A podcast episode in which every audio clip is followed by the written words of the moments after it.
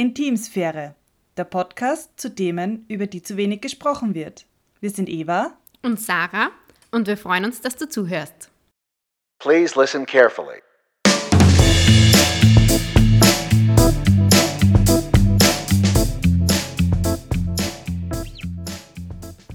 Hallo und herzlich willkommen zu einer neuen Folge von Intimsphäre. Wir sind heute wieder zu dritt am Tisch. Ähm, neben mir sitzt die Eva. Hallo Eva. Hallo. Und die Stephanie. Hallo Stephanie. Hallo, grüß euch. Wir sind heute zu dritt, weil die Stephanie eine Expertin ist in dem Thema, über das wir heute sprechen wollen. Ein Thema, wo wir das Gefühl haben, dass wieder viel zu wenig darüber gesprochen wird. Und es ist das Thema Floren im Körper, Darmflora, Scheidenflora und ähm, ja, weiß nicht, Stefanie, vielleicht stell dir einfach mal kurz vor. Ja, gern. Äh, mein Name ist Stefanie Luttenberger, ich bin Mikrobiologin und eben Expertin ähm, ja, im, zum Thema Darm, zum Thema Vaginalflora. Ich bin am Institut Allergosan tätig. Wir sind äh, in der Mikrobiomforschung ähm, sehr tätig und auch schon sehr berühmt, was das anbelangt. Wir machen sehr, sehr viele Studien zum Thema Darm, zum Thema Vaginalflora.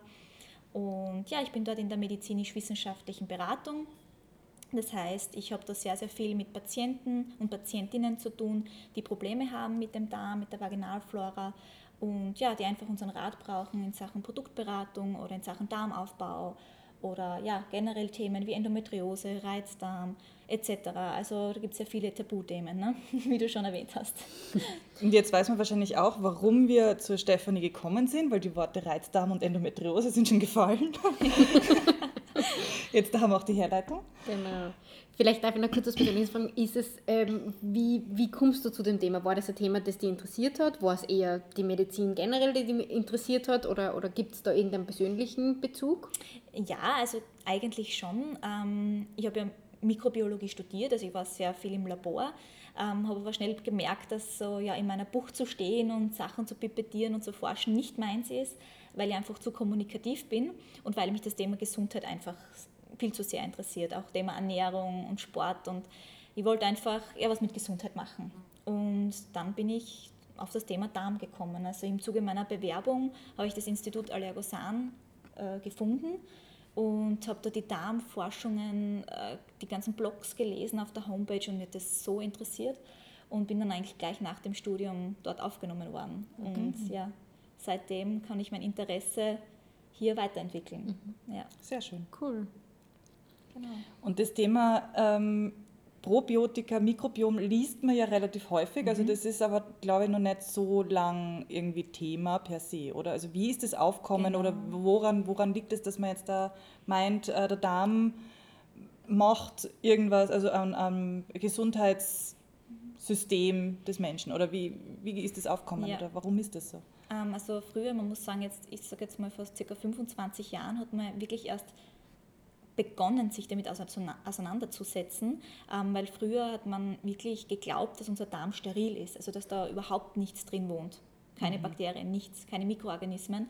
Ähm, ja, dem ist man aber dann eines Besseren belehrt worden. Also man hat dann sehr wohl ähm, auch durch den Stuhl, ähm, durch die ganzen ja, mikrobiellen Forschungen, durch die ganzen Erweiterungen in der Medizin natürlich auch ähm, gesehen, dass es sehr wohl Bakterien gibt, auch im Darm. Und natürlich im Zuge dessen haben die Forschungen gestartet.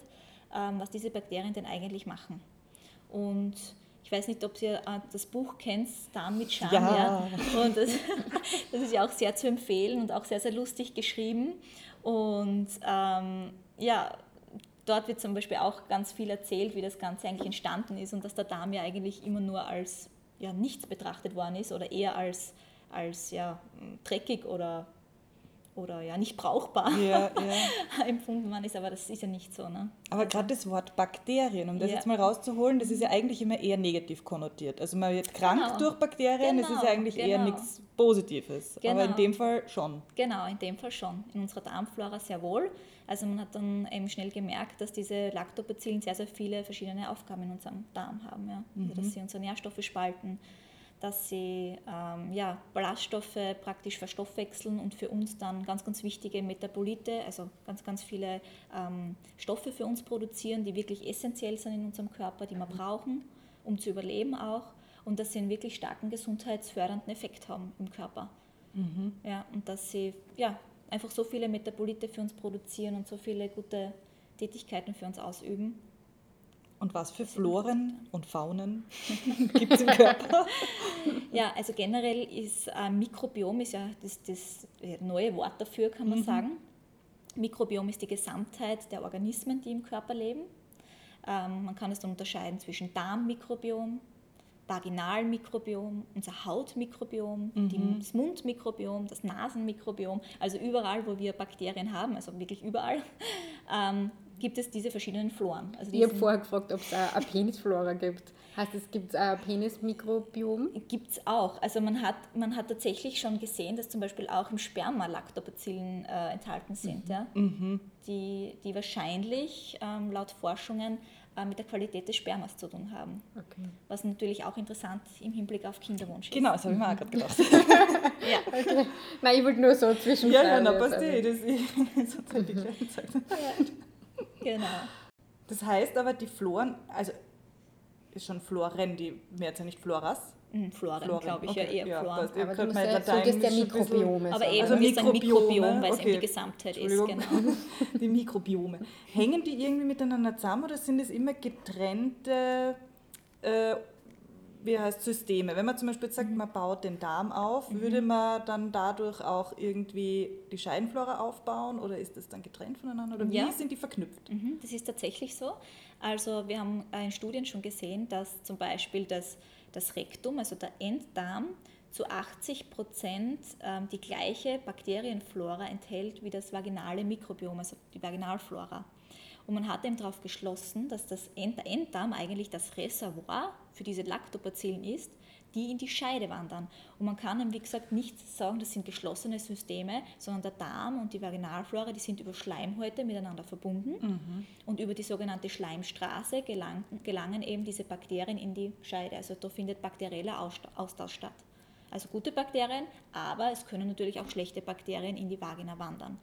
Bakterien, die zwar für den Darm super gut sind, aber in der Vaginalflora eine Infektion auslösen würden, zum Beispiel. Aber unsere Lactobacillen, die wir in der Scheide haben und die so essentiell wichtig sind für uns, die gelangen vom Darm in die Vagina. Und die sind miteinander verbunden, ja. Und hat das, weil ich es einmal gelesen habe, äh, mit dem pH-Wert der Scheide zum Beispiel, hat das auch was damit zu tun? Also kann das eben beeinflusst werden dadurch? Genau, genau. Also im, im Darm haben wir zum Beispiel ganz verschiedene pH-Werte, die sind ganz unterschiedlich. Ähm, im, der Stuhl-pH ist zum Beispiel bei 6,5, so circa, also das, das ist ein normaler pH-Wert im Stuhl. ja. Genau, und im, in der Vagina hat man wirklich einen pH-Wert von 3,8 bis 4,4. Das Also ist der, der Norm- der. Normwert, genau. Schwankt Aber oder ist der bei jedem das, immer dann der ist immer im unterschiedlich bei Beispiel, jedem, oder? auch im Zyklus. Okay. Es kommt immer auf die Lactobacillen drauf an, also wie viele man hat und welche man auch hat. Weil die Lactobacillen, die produzieren ja Milchsäure, also die produzieren Laktat, wie der Name sagt, deshalb Lactobacillen. Und diese Milchsäure, die säuert unser Milieu an. Und deshalb ist der pH-Wert in der Vagina eben so tief. Und das ist auch gut so, weil das ist ein Milieu, das eben diese pathogenen Keime nicht mögen. Also wenn Bakterien jetzt aus unserem Darm in die Scheide wandern, wenn wir uns zum Beispiel auch nicht richtig auswischen, wir sagen ja immer von vorne nach hinten wischen, ja, bei Frauen, ganz wichtig. Ähm, aber trotzdem können natürlich Pathogene nachwandern, vor allem wenn die Darmflora nicht gut beieinander ist, ja, dann kann sein, dass die Bakterien auch in die Scheide wandern. Und um das zu verhindern, brauchen wir eben dieses saure Milieu, denn wir sind ja unten trotzdem offen. Beim Geschlechtsverkehr haben wir Kontakt mit dem Penis. Ähm, wenn wir in die Therme gehen, haben wir Kontakt mit dem chlorierten Thermalwasser. Also es ist wirklich sehr wichtig, dass wir genügend Lactobacillen haben, um einfach Keime abzuwehren. Deswegen sagt man zum Beispiel in einer Schwangerschaft, dass manche Frauen dann leichter äh, Infektion bekommen, äh, wenn sie schwanger sind und vielleicht eben Thermalwasser baden gehen oder sowas. Kann man das dann Genau. auch? Oder ist das eher wieder was anderes, weil man halt sagt, durch die Schwangerschaft die Infektion einfach nur verringern sollte? Ja, Oder kann es in einer Schwangerschaft womöglich eher säuer, äh, vielleicht eben nicht so säuerlich, sondern zu neutral werden? Oder? Also es ist so, dass bei der Schwangerschaft, die sind auch, also wenn man, geschlechtsreife Frauen sind ja generell eine Risikogruppe bei Scheideninfekten. Geschlechtsreife Frauen. Ähm, wenn jetzt aber zum Beispiel, es ist aber nicht so, wenn jetzt die Frau jetzt ins Thermalwasser geht, dass da Bakterien einwandern. Ähm, das ist nicht so. Es ist, ist, es ist deshalb, da der, der, der pH-Wert oder dieses chlorierte Thermalwasser unsere Vaginalflora zerstören kann. Ah, okay. Und die Lactobacillen zerstören kann. Deshalb, deshalb ist es wichtig, dass man da wirklich immer gut Lactobacillen nachführt, zum Beispiel in Form eines Probiotikums, wenn man empfindlich ist, sage ich jetzt einmal. Mhm. Aber normalerweise gleicht das äh, gesunde Scheidenflora auch wieder aus. Also das ist normal physiologisch schon machbar. Ähm, aber auf deine Frage zurückzukommen, ähm, geschlechtsreife Frauen und Schwangere. Ähm, bei geschlechtsreifen Frauen die sind, da ist zum Beispiel von einem Scheidenpilz jede dritte Frau betroffen und in der Schwangerschaft ist jede fünfte. Ähm, also doch deutlich wenig, aber trotzdem noch viele, ja, Mhm. weil ähm, einfach das mit dem Östrogenspiegel auch zusammenhängt, mit den Ja. Hormonen. Okay, ja. Ja, genau. Es ist grundsätzlich, wenn man sich die Frage stellt, na, wie kommen denn die Lactobacillen jetzt überhaupt da in die Scheide zum Beispiel, dann ist es so, dass die geschlechtsreife Frau, also wenn wir in der Pubertät unsere erste Regelblutung haben, ähm, dann ist ja das Östrogen auch schon entwickelt, das heißt, dass die Hormone werden produziert, wir werden zur geschlechtsreifen Frau. Und das Östrogen, das produziert in der Scheide ähm, oder im Scheidenepithel, also in unserer, unseren Scheidenzellen, ähm, Glykogen. Und Glykogen ist so ein Zucker, also ein, ein, ein Polysaccharid, also ein, eine lange Zuckerkette und es ist nichts anderes wie ein Ballaststoff. Das ist nichts anderes wie Futter für die Bakterien. Und das füttert natürlich die Lactobacillen an. Und so entwickeln wir Frauen im Geschlecht, geschlechtsreifen Alter unsere Lactobacillus dominierende Vaginalflora. Genau, und so entwickeln sich die ne? Lactobacillen. Okay, das ist äh, spannend. Ähm, wie, wie kann ich das jetzt aber beeinflussen? Also wie, weil du vorher gesagt hast, dieses ähm, ähm, Mikrobiom im besten Fall reguliert der Körper selbst. Also das heißt, er, er kann sich selber dadurch, oder er kann sich selbst dadurch regulieren, oder? Regulieren? Nein, also es ist so, wenn, wenn man diese, diese Lactobacillen, die halten ja schon was aus. Also wenn man es zum Beispiel einmal in Thermalwasser badet, dann oder ja, wenn man da nicht so empfindlich ist, es kommt natürlich auch auf die Frau drauf an, aber wenn man wirklich ein stabiles, gutes Mikrobiom hat, dann macht einem ein Thermalwasser mal nichts aus. Ja.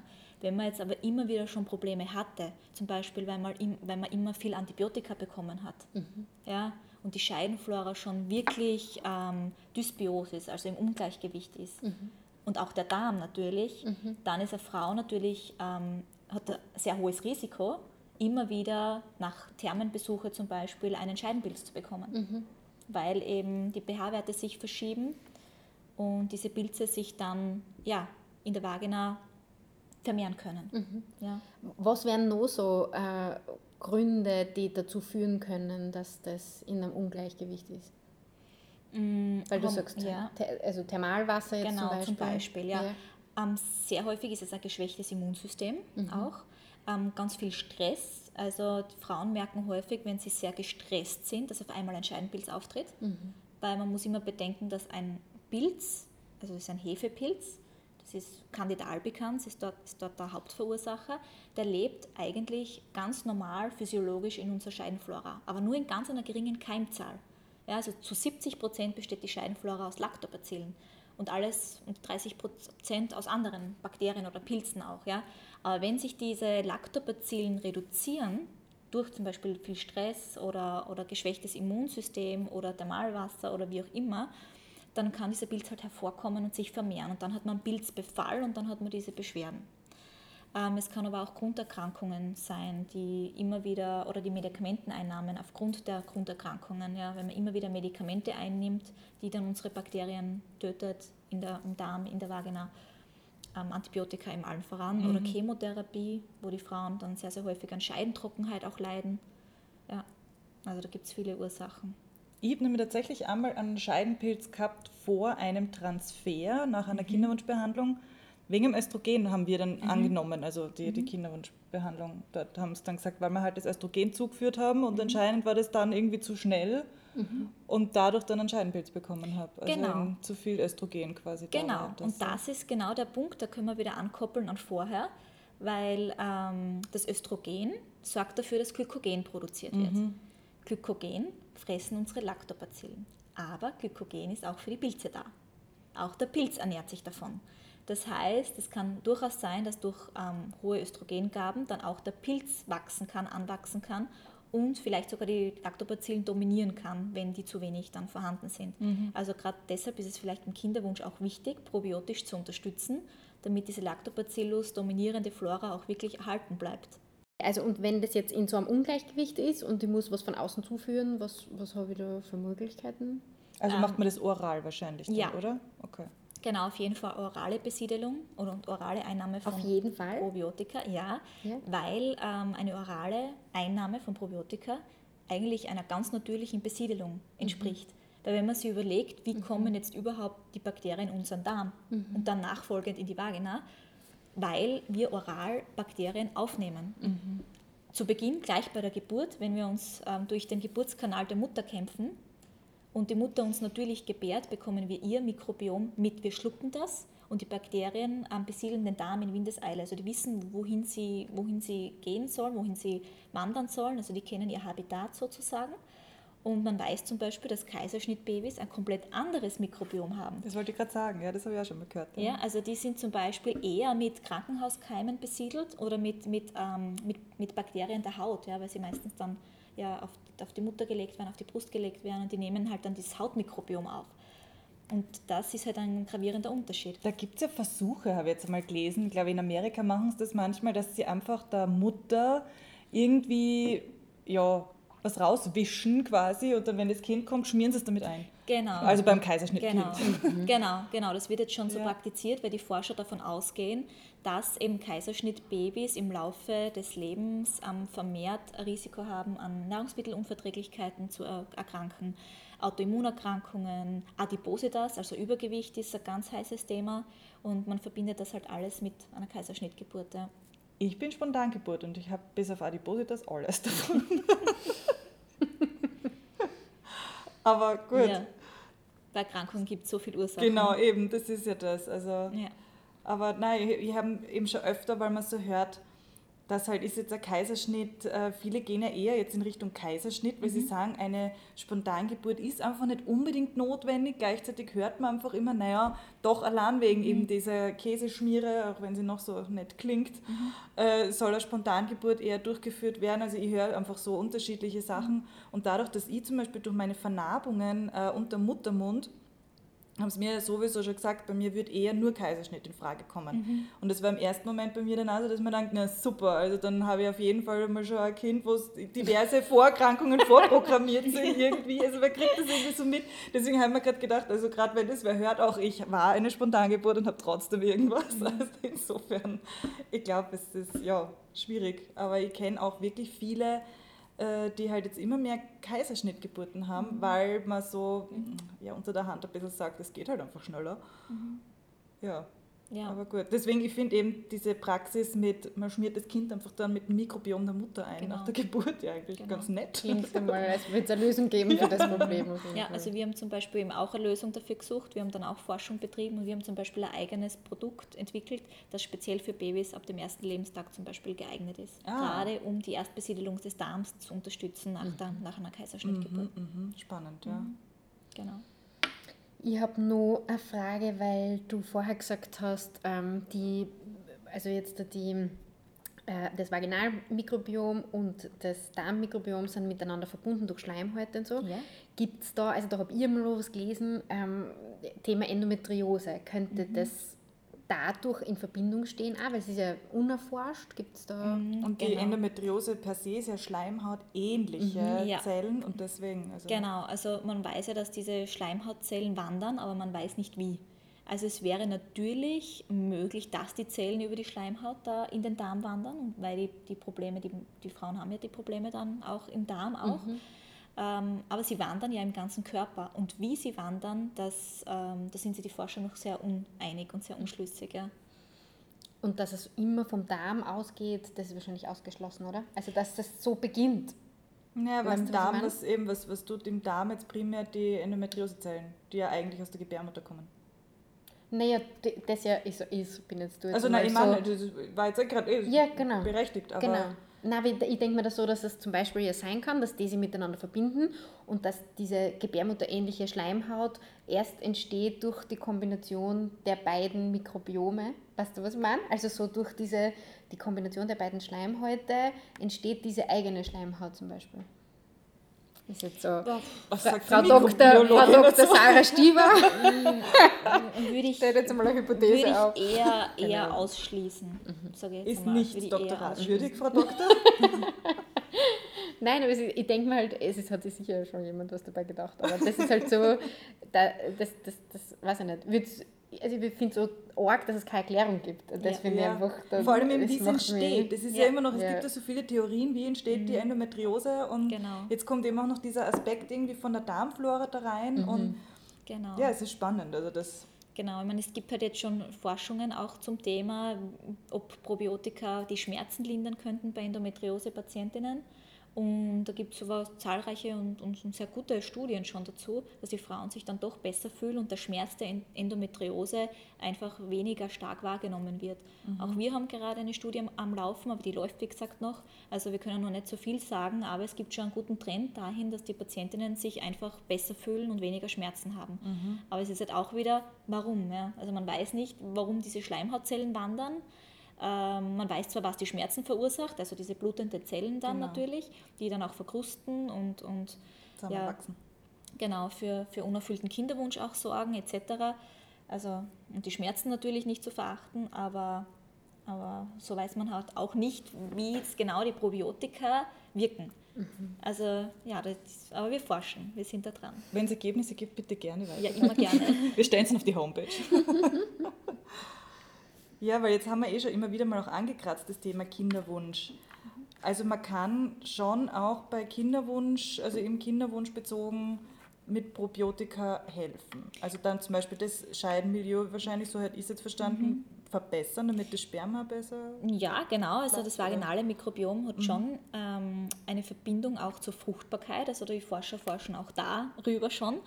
Und ja, auch deshalb, um einfach Paaren, die jetzt einen unerfüllten Kinderwunsch haben, und das sind nebenbei bemerkt jedes sechste Paar, also einen unerfüllten Kinderwunsch hat, um denen einfach neue Möglichkeiten zu bieten. Weil es gibt ja die IVF, also diese In-vitro-Fertilisation, ähm, also die künstliche Befruchtung sozusagen. Und da wollten die Forscher einfach nochmal wissen, kann man mit Probiotika zum Beispiel auch die Raten der IVF äh, ähm, ja, Steigern, steigern, ja. äh, steigern genau. Und das Thema, was auch sehr interessant ist, ist, dass sich die Quote der erfolgreichen Schwangerschaften bei einem Mangel an Lactobacillen auch reduziert von 70 auf 33 Prozent. Also das ist auch sehr krass. Und der Anteil an Lebendgeburten bei der IVF, der reduziert sich auch von ca. 59 auf 7 Prozent Ah, wenn man Mangel an Lactobacillen hat. Also man bringt es wirklich sehr stark in Verbindung, also dieses das Lactobacillen, das dominierende Flora mit, mit äh, IVF, mit Kinderwunsch, ja, etc. Also es ist eine sehr, sehr interessante Studie, ist von spanischen Forschern. also die Studienlage, was das betrifft, ist dann doch äh, zumindest in den letzten Jahren wahrscheinlich ein bisschen Ja, besser. total. geworden. Also wie gesagt, vor 25 Jahren hat man wirklich gestartet, sich mit dem Mikrobiom auseinanderzusetzen und momentan explodiert es in alle Richtungen, ja, weil man sieht den Darm wirklich als Zentrum der Gesundheit. Und die Darmbakterien sind quasi schon wie ein eigenes Organ. Genau, das ist eben bei Darm mit Charme, weil wir es vorher schon erwähnt Ja. haben. Da wird ja auch immer darum geredet, man hat ein zweites Gehirn irgendwie so auf die Art, weil der denkt Genau. eben auch selber, der hat selber so seinen Organismus und, und der muss auch gesund sein und damit man funktionieren Genau, kann. da redet so, man ja. vom Darmhirn. Genau. Ja.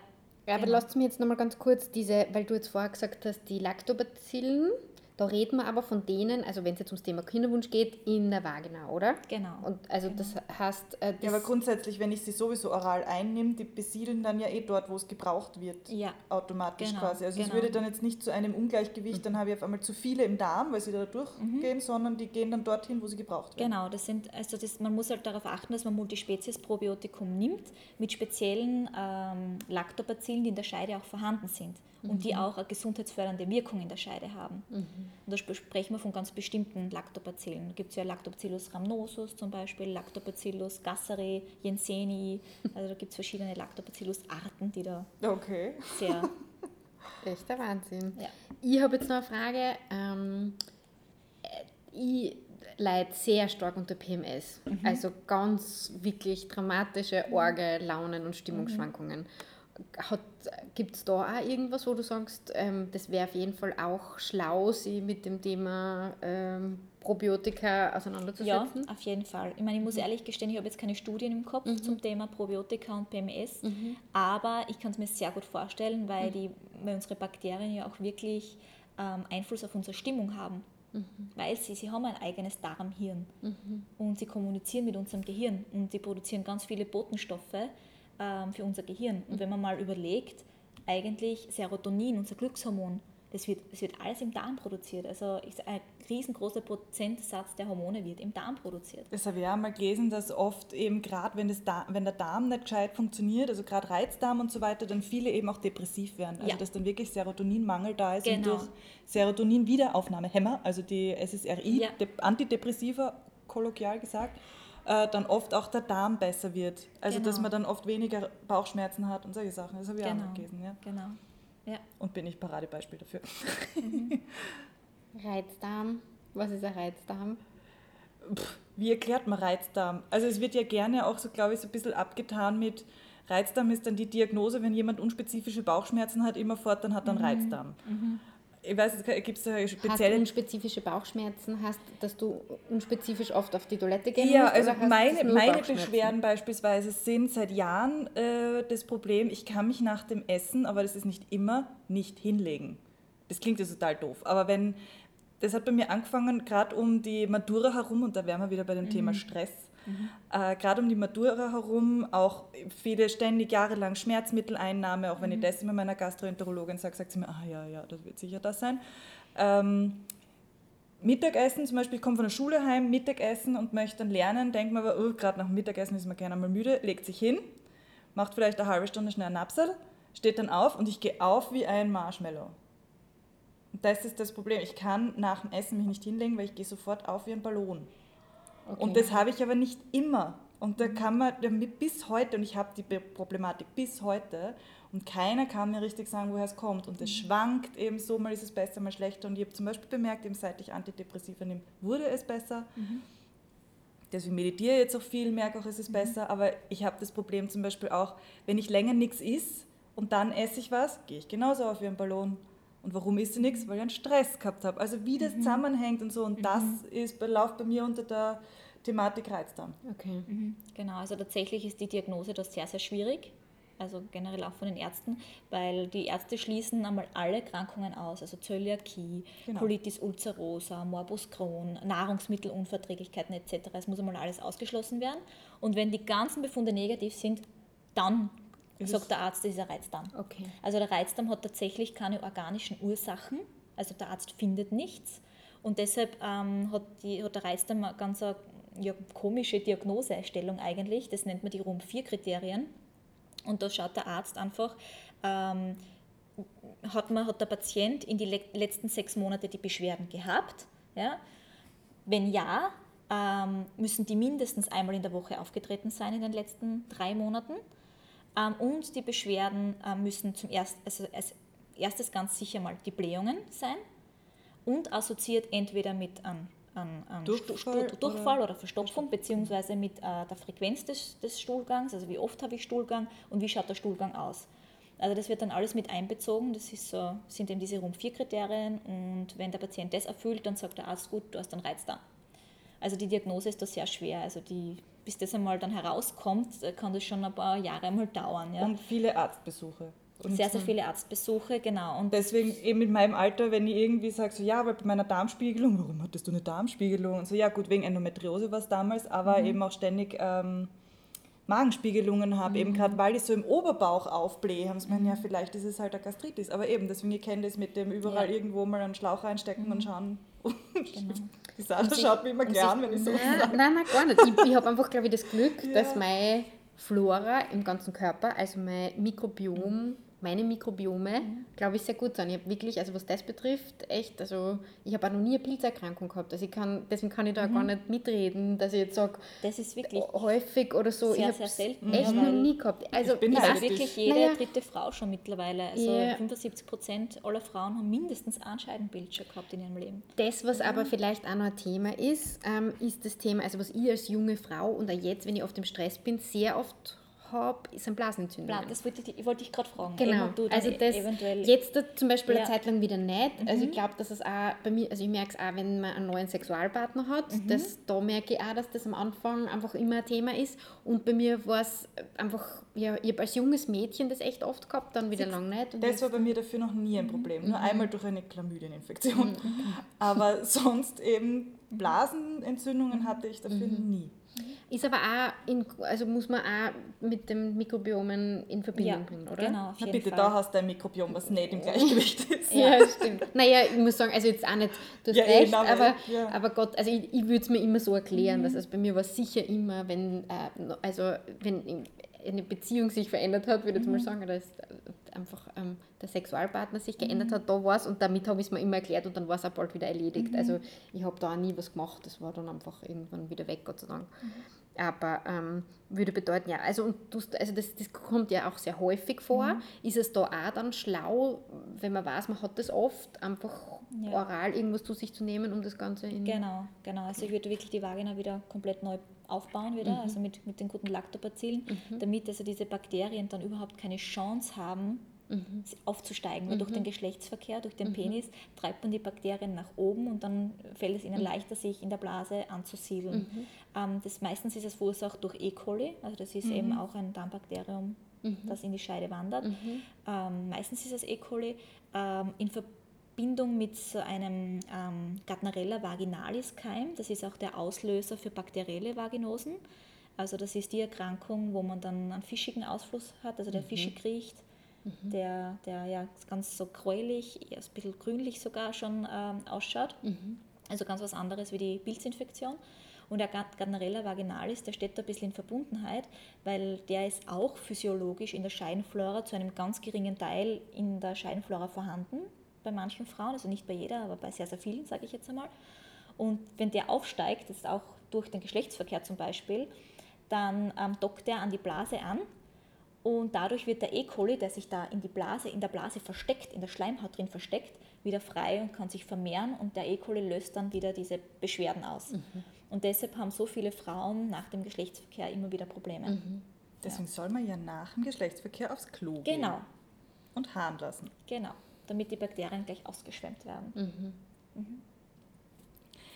Wenn man so aufbaut, also gerade wenn man so drüber spricht, man sollte dann aufbauen, ist es dann wirklich eher nur so bei Beschwerden oder eben gerade so zum Beispiel beim Kinderwunsch, dass man sagt, da ist es ähm, vorrangig? Oder ist es sowas, was man auch in Dauertherapie mal auf gut Glück, weil man eben zum Beispiel dazu neigt oder so, auch nehmen soll? Oder ist es eher immer nur zeitlich begrenzt, weil gerade so nach Antibiotikagaben Ja. heißt es ja immer, man soll es äh, Auf jeden Fall. aufbauen und so. Genau. Aber das hört man dann einfach auch wieder auf und geht halt davon aus, dass das dann wieder passt. Genau, also generell, wenn man mal Probiotikum genommen hat nach einem Antibiotikum, das würde ich sowieso wirklich jedem empfehlen, der Antibiotika nimmt, einfach um die Darmflora gesund zu erhalten. Ähm, aber wenn man dann wieder aufhören möchte, ja, natürlich. Also ich sage jetzt einmal, wenn man die Darmflora wieder aufgebaut hat nach einem Antibiotikum, also ein, zwei Monate sollte man dann schon ein Probiotikum nehmen. Nämlich schon so lang, weil ich glaube, sonst kriegt man irgendwie immer so äh, was mit, dass man halt dann sagt, gut, nimm das mal drei Wochen. Aber schon ein, zwei Monate. Genau, Okay. genau. Also zum Antibiotikum sollte man es auf jeden Fall nehmen. Schon während dem Antibiotikum? Während dem Antibiotikum, genau. Und dann noch 14 Tage danach. Okay. Und äh, wenn man wirklich häufig Antibiotika schon genommen hat, würde ich schon vorschlagen, dass man dann noch ein, zwei Monate äh, noch ein Probiotikum nimmt, um das Ganze nochmal gut aufzubauen. Aber man kann dann schon sagen, ähm, dass man es immer bei Bedarf einfach nimmt. Also man kann Probiotika auch dauerhaft nehmen, das ist möglich, das ist überhaupt kein Problem. Ähm, aber wenn man jetzt natürlich den Geldbeutel, auf den Geldbeutel muss man ja Ich auch wollte gerade achten. sagen, ja. Das ist ja so. Genau, und ähm, da muss man halt dann beurteilen. Ja, also ich sage immer, wenn man stressige Phasen hat, wo man sagt, gut, jetzt äh, sehe ich mich gerade überhaupt nicht hinaus, es ist viel in der Arbeit, privater Stress etc., dann würde ich schon einmal eine Kur machen wieder, einen Monat oder zwei Monate, je nachdem, wie lange diese stressige Phase auch, auch besteht. Oder wenn man wirklich schwanger ist, empfehle ich es schon. Also ich, wenn ich jetzt schwanger wäre, ich würde es auch probiotisch unterstützen, einfach ähm, um wirklich das Risiko äh, zu mindern an einer bakteriellen Infektion oder an Pilzerkrankungen äh, zu erkranken, zu verhindern, einfach weil ich denke mir gerade, ich will ja ein gutes Mikrobiom meinem Kind weitergeben und ähm, möchte auch keine Antibiotika in der Schwangerschaft nehmen äh, und so weiter. Also wenn ich damit meinem Körper was Gutes tue und ihn gesund erhalte, dann ja, warum nicht? Und es wandert dorthin, wo es der Körper braucht. Also wurscht jetzt, ob es Scheide ist oder. Weil es immer unterschiedliche Genau. sind. Also Die je nachdem, Bakterien, die, genau, genau, also die das war suchen- dieses, du hast es vorher gesagt, die, die Spezien. Genau, also ich sage immer, die Bakterien haben ja ein, ein eingebautes Navigationssystem. Also die kennen auf jeden Fall ihr Habitat, weil es kommt ja auf den pH-Wert an, auf das Nahrungsangebot. Ja, Wollen die Bakterien überhaupt da bleiben? Und da sind wir wieder vielleicht beim Thema auch Ballaststoffe. Also den Bakterien muss man natürlich Futter mitgeben. Also man soll auf eine ballaststoffreiche Ernährung achten. Wenn man das nicht schafft, dann vielleicht mit Präbiotika ergänzen, um diese Bakterien ja, anzufüttern und Klar, weil es gibt ja Probiotika und Präbiotika, das denke ich mir auch oft. Ja. So, was ist da eigentlich der Unterschied und wie, wie nimmt man die dann vorm Essen, nach dem Essen? Keine Ahnung, ist das ja, aber das ist dann eigentlich einfach nur dazu. Die Präbiotika heißen nur deswegen Genau. Präbiotika, nicht weil sie vor irgendwas sind, sondern sie sind die Vorhut der Probiotika. Genau, es ist Futter der, der Probiotika. Genau, es sind die Ah. Ballaststoffe. Genau. Ja. Und das ist sehr wichtig im Darm, dass die halt ein Nahrungsangebot haben, dass sie sich dort ansiedeln wollen, vor allem, ja. Und ja, dass sie dann ihren Effekt, Mhm. ihren Effekt auch, auch machen. Ich habe auch noch eine Frage. Ich habe vor kurzem gefastet ja. und ähm, wirklich, also mit Darmspülung, also das volle Programm. Und war einfach echt leer. Also danach haben wir echt gedacht, Wahnsinn, also arg auch, wie, wie du deinen Körper ausputzen kannst. Und hab, bin halt dann leider, oder so, ich bin einfach nicht sehr ähm, konsequent und habe halt, also ich habe so Probiotika gehabt, die habe ich halt genommen wahrscheinlich, pf, weiß ich nicht, vier Tage oder so. ähm, und dann nicht mehr, aber ich würde jetzt auch sagen, ich habe keine Probleme, also mir wäre jetzt nichts aufgefallen im Vergleich zu vorher.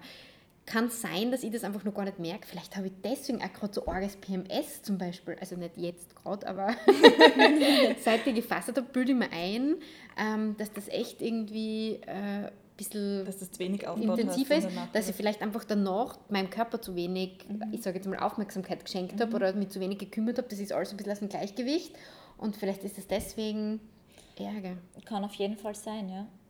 Weil du, mit, wenn man so Spülungen macht, das zieht natürlich schon die Flora auch ein bisschen in Mitleidenschaft. Ja. Also Aber wenn du sagst, ein bisschen klingt jetzt auch nicht so Ja, dramatisch. es, es, es, es ist halt nicht erf- erforscht, sage ich jetzt einmal. Ja, Also okay. man hat jetzt nie, man hat jetzt keine Studie gemacht mit, mit Menschen, Okay. die jetzt eine, eine, eine eine Spülung oder Darmspülung hatten und dann geschaut, wie viel, wie schaut das Okay. Mikrobiom, also wie viel ist noch da Okay. oder so. Das, die Studie gibt es leider nicht. Aber eigentlich arg, weil es ja Fasten und Ernährung ist und Mhm. das machen schon so viele. Finde ich eigentlich arg, dass das nicht erforscht ist, was das für einen Einfluss hat. Weil vielleicht Also ist es super schlecht. Fasten, ja, also Fasten hat schon einen guten Einfluss. Ja. Fasten generell, aber Ja. diese Spülungen Aber meine ob du ich. das machst, Genau. okay.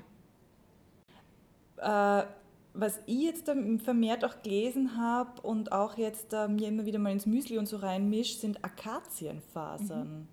Ist dir das bekannt? Mhm. Ja, das ist auch ein präbiotischer Stoff, so ein Ein Ballaststoff. präbiotischer. Ja. Okay, also der würde jetzt aber beim Probiotikum nichts helfen. Also wenn ich sage, eben gerade weil ich wegen einem Kinderwunsch mir denke, Mhm. okay, das, die, die äh, Vaginalflora ein bisschen aufzubauen, hilft die Akazienfaser jetzt per se nicht? Ja, die gelangt halt in den Darm und die, deine Darmbakterien werden die auffuttern. Okay, Genau, also die Ballaststoffe, die gelangen dann sozusagen nicht in die, Okay. in die Scheidenflora. okay, also dafür sollte dann doch noch was anderes Aber machen. du fütterst sie ja an und im Rektum hast du trotzdem ein Reservoir an dies, von diesen Lactobacillen, vor allem wenn du Probiotika ja einnimmst, wenn du jetzt zum Beispiel Probiotika für die Scheidenflora einnimmst, dann futtern die das natürlich schon mit, die Präbiotika, die du isst. Ähm, die haben, sind dann im Reservoir praktisch gesammelt und wandern dann halt in die Scheide nach. Okay, So kann man sich das vorstellen.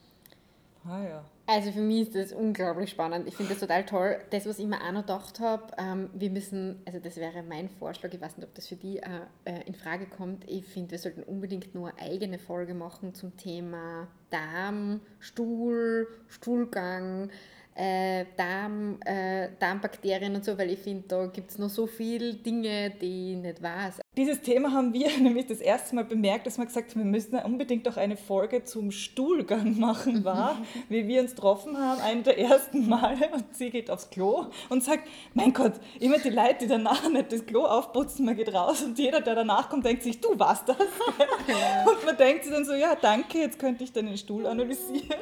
Da haben wir gesagt, über das müssen wir auch mal reden. Über das redet man auch viel zu selten, das stimmt. Ja.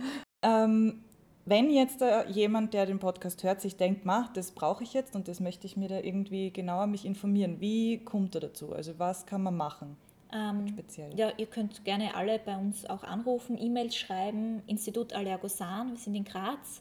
Ähm, wir haben eine super Homepage, wo man auch sehr, sehr viel nachlesen kann. Wir haben auch einen eigenen Podcast, der heißt Die Darmexperten. Da kann man sich auch Infos holen, aber am meisten eben von unserer Homepage, Institut Allergosan. Ähm, Kommt auf die Homepage, also auf unsere. Genau, und da steht auch die Telefonnummer drin und unser E-Mail-Kontakt, also info.allergosan.at ist die E-Mail-Adresse, also da kann jeder auch ein Mail an uns schreiben, sich beraten lassen, welche Beschwerden das er hat und wir geben dann gerne eine Therapieempfehlung. Oder Super, also ich habe zum Beispiel nicht gewusst, dass es wirklich so diese individuellen Beratungen, Genau, Therapien gibt. Genau, also genau. Es gibt ja viele klasse. verschiedene Bakterien und sehr viele verschiedene Probiotika und jeder Stamm kann was Eigenes. Das ist wie wenn man sich ein Fußballteam anschaut, da gibt es Verteidiger, da gibt es Stürmer, aber sie arbeiten im Team miteinander zusammen. Und so ist es auch bei Multispezies-Probiotika. Ja. Wir haben viele verschiedene Bakterien, jeder kann was anderes, jeder unterstützt und pusht sich in der Wirkung. Und deshalb machen wir auch so viele Forschung in Richtung Mikrobiom und so viel Forschung mit unterschiedlichen Bakterienstämmen zu unterschiedlichen ähm, Erkrankungen oder Indikationen, weil jeder was anderes kann einfach. Und da ist man am besten beraten, wenn man sich bei uns meldet und einfach mal nachfragt. Super, Genau. ja. Ja, klingt für mich jetzt persönlich auch sehr interessant, weil ich glaube, also ich habe so vom Gefühl her wahrscheinlich nur Tormänner, weil die lassen nichts rein. Deswegen, ja, fehlt der Rest. Vor allem die Verteidiger. Jo, Super. Gibt es von euch noch irgendwas zu sagen? Ich finde, das waren sehr gute Schlussworte. Man weiß jetzt, was man tun kann. Fußballmannschaft aufbauen. genau. Super, ja, na, ich sage auf jeden Fall danke für Ja, die ausführliche Vielen Dank. Sehr gerne. Erklärung und, und Darstellung und so. Also ich bin jetzt um einiges gescheiter. Das freut mich zu hören. Passt. In diesem Sinne, alles Liebe. Eure Eva? Steffi und Sarah.